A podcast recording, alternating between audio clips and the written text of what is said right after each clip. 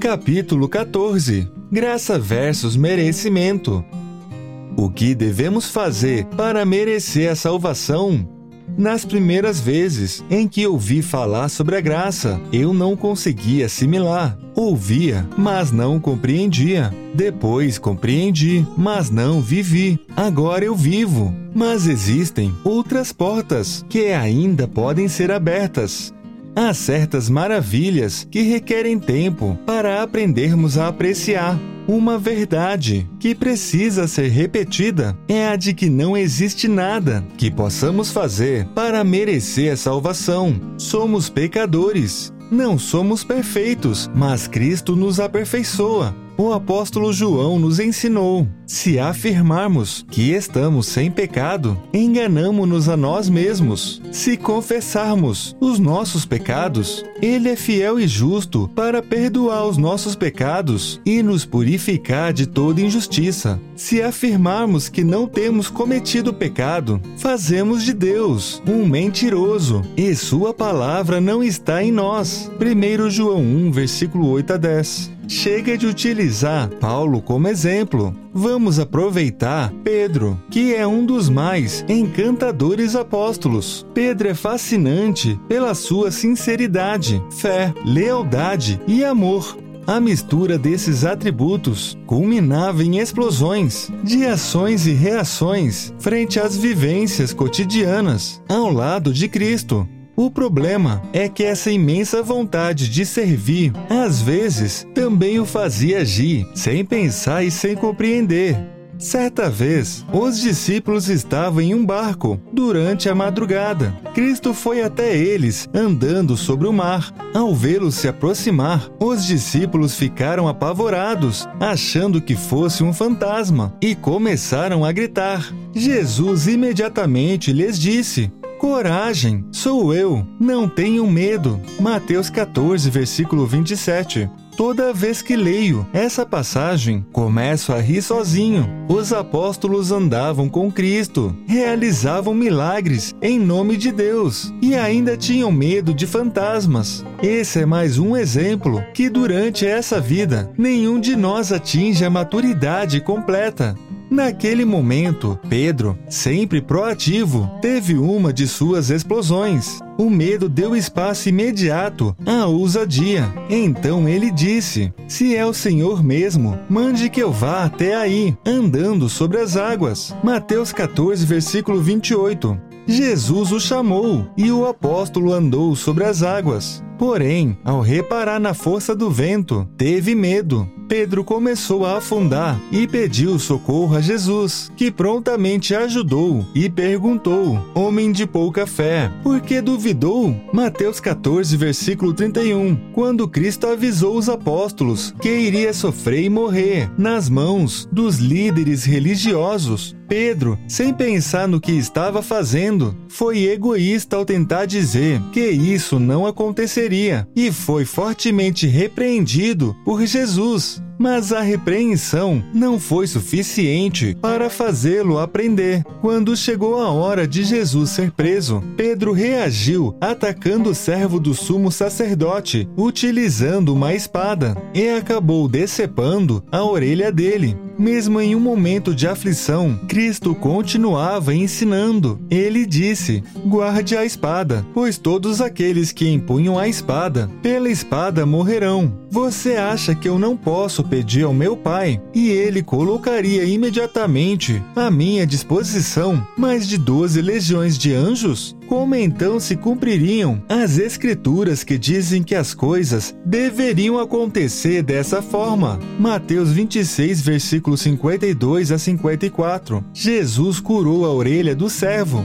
Antes de a prisão acontecer, Jesus avisou que Pedro negaria, e a resposta do apóstolo foi a de que isso jamais aconteceria, mas aconteceu. A Bíblia relata: então Pedro se lembrou da palavra que Jesus tinha dito: Antes que o galo cante, você me negará três vezes. E saindo dali, Pedro chorou amargamente. Mateus 26, versículo 75. Depois de Jesus ser crucificado, todos os apóstolos fraquejaram mas o próprio Cristo tratou de reanimá-los através de muitas aparições. Em uma das vezes que apareceu para Pedro, Jesus perguntou: Simão, filho de João, você me ama realmente mais do que estes? Disse ele: Sim, Senhor, tu sabes que amo. Disse Jesus: Cuide dos meus cordeiros. Novamente Jesus disse: Simão, filho de João, você realmente me ama? Ele respondeu: Sim, Senhor, tu sabes que te amo. Disse Jesus: Pastorei as minhas ovelhas.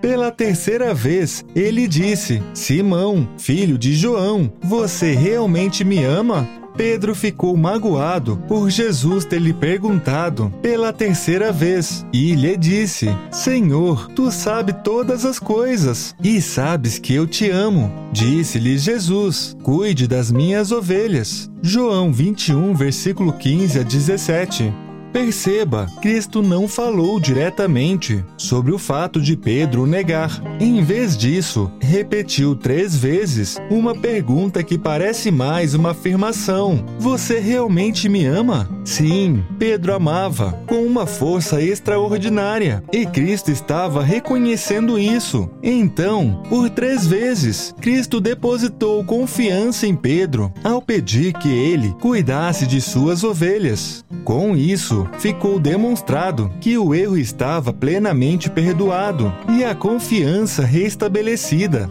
Será que agora Pedro finalmente estava pronto? Logo na sequência, Cristo diz para o apóstolo como seria sua morte. Esse foi um belo momento de cumplicidade entre os dois pois Jesus avisou que Pedro realmente o seguiria, até mesmo no tipo de morte que teria. No entanto, nesse momento, Pedro viu o discípulo a quem Cristo amava e perguntou: Senhor, e quanto a ele? Respondeu Jesus: Se eu quiser que ele permaneça vivo até que eu volte, o que lhe importa? Siga-me você. João 21, versículo 21 a 22. Que pergunta foi essa? Seria ciúmes? Se for, não seria de se estranhar, pois antes da crucificação já havia discussões entre os apóstolos para saber qual deles seria o maior. Me encanta muito ver como Jesus foi paciente frente às inúmeras falhas das pessoas ao seu redor, incluindo as falhas dos seus escolhidos.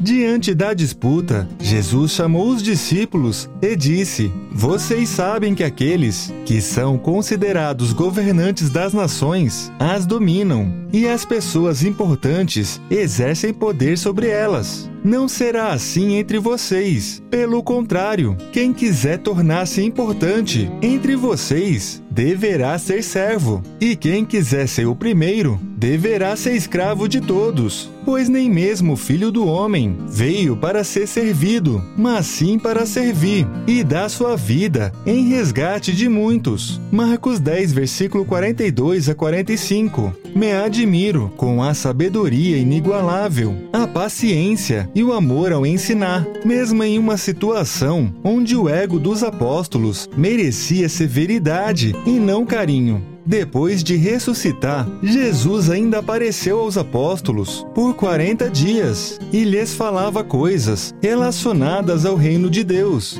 Cristo também ordenou que os apóstolos permanecessem perto de Jerusalém, pois eles seriam batizados com o Espírito Santo Jesus lhes disse: Vocês receberão poder ao descer sobre vocês o Espírito Santo, e serão as minhas testemunhas, tanto em Jerusalém, como em toda a Judéia e Samaria, e até os confins da terra. Atos 1, versículo 1 a 8. Isso se cumpriu no dia de Pentecostes. Será que depois disso, finalmente os apóstolos estavam prontos para cumprir suas missões? Certamente sim, pois tinham o Espírito Santo como guia. Só que isso não significa que eles deixaram de errar, pois Cristo não retira nossa humanidade. Vamos continuar errando, mas isso não desfaz o amor.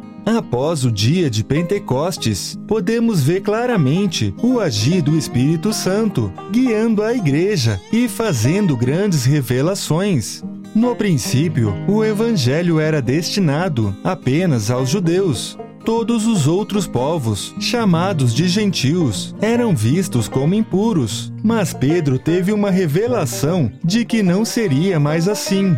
Quando Pedro foi chamado para a casa de um gentil, ele lhe disse: Vocês bem sabem que um judeu está proibido de se juntar a um gentil ou de entrar na casa dele. Mas Deus me mostrou que não devo considerar ninguém impuro ou imundo. Atos 10, versículo 28 o Espírito Santo desceu sobre aqueles gentios e fez o apóstolo entender definitivamente que a salvação dada por Cristo era para todos. Mesmo sendo guiado pelo Espírito Santo, Pedro ainda errava. Podemos ver isso claramente no relato de Paulo, dizendo: Quando, porém, Pedro veio a Antioquia, enfrentei-o face a face, por sua atitude condenável. Pois, antes de chegarem alguns por parte de Tiago, ele comia com os gentios. Quando, porém, eles chegaram, afastou-se e separou-se dos gentios, temendo os que eram da circuncisão. Os demais judeus também se reuniram a ele nessa hipocrisia, de modo que até Barnabé se deixou levar. Gálatas 2, versículo 11 a 13. Esses da circuncisão eram os judeus, que ainda consideravam os gentios como impuros. Eles estavam presos à antiga lei. Então Paulo complementou: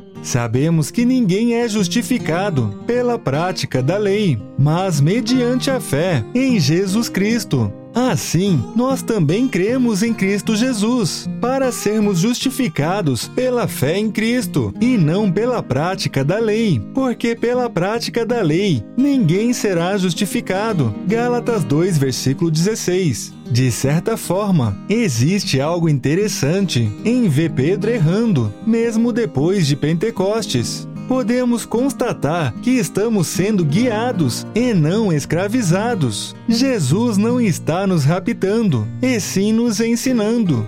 A consciência gerada não é para nos condenar, e sim para nos salvar.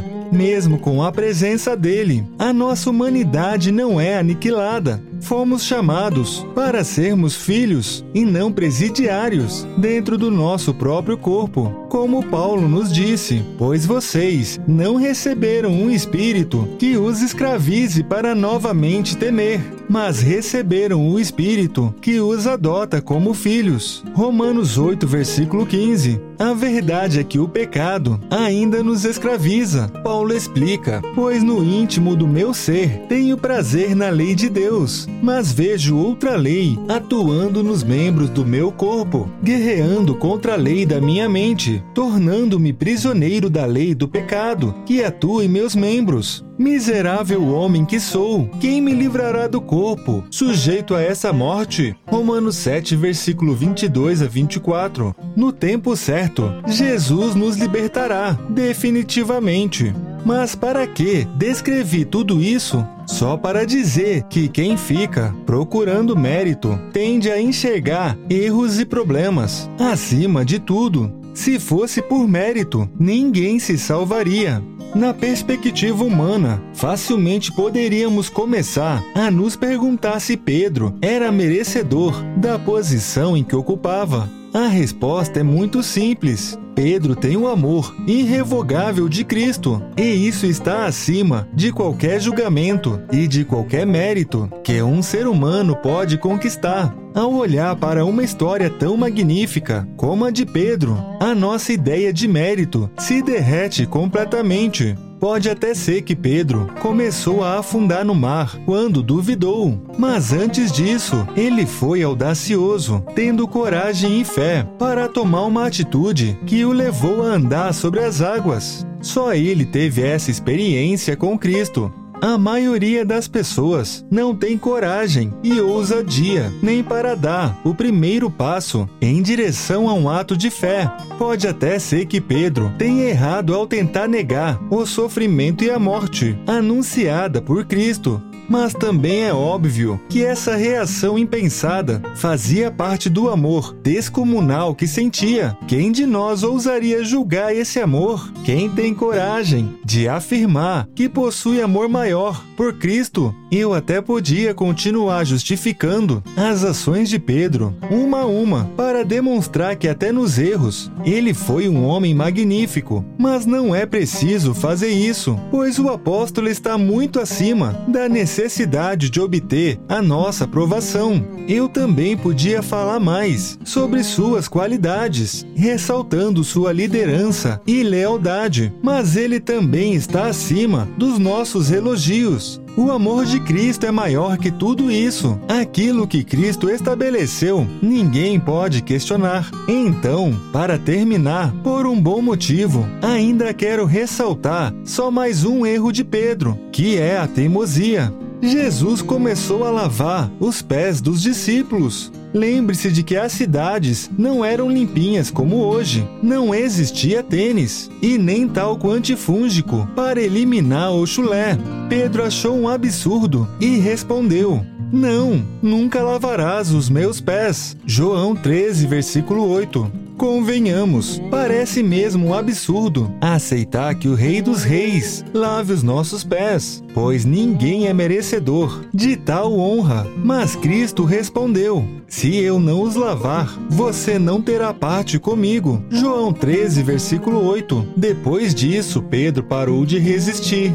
Da mesma forma, nós não somos merecedores da graça que nos é oferecida. Resistimos principalmente por sermos conscientes da sujeira e do fedor existente em nós. Mas devemos parar de resistir. Pare de sacrificar a si mesmo e aos outros pois o sacrifício perfeito já foi feito e somos convidados a ter parte com ele somos convidados a participar porque Ele nos ama. E isso basta, tem que bastar. Como não podemos merecer a graça, ao menos podemos agradecer. Para isso, exercite a fé, a fidelidade, o amor e a misericórdia. Ensine sobre a graça para outros e que Deus te abençoe.